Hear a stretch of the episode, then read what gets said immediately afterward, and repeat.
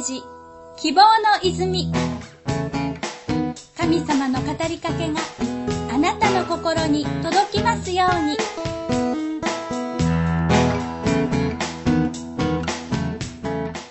動物といえば動物園の檻の中にいるのを見たことしかありません。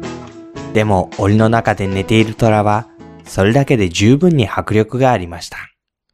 大野キリスト教会の牧師、中澤信之です。マタイの福音書10章16節いいですか？私があなた方を使わすのは、狼の中に羊を送り出すようなものです。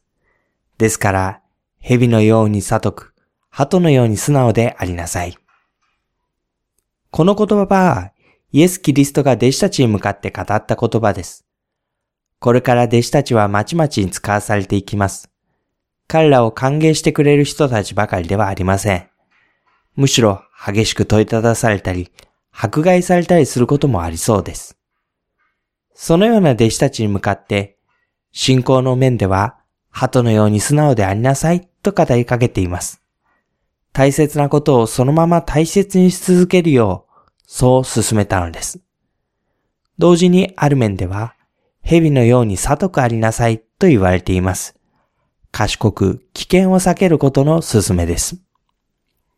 イエス・キリストにあって生きることは、あらゆる面で衝突して玉砕するようなものではありません。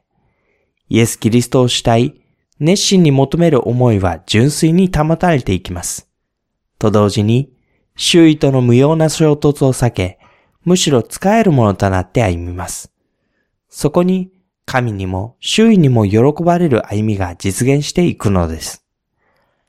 あなたが大切なものを大切なまま、素直に守っていくために、どんなことが必要とされていますか？この番組は王のキリスト教会の提供でお送りしました。ご質問、ご相談など遠慮なくお声をおかけください。メールアドレスは oono.kyokkai.org 電話番号は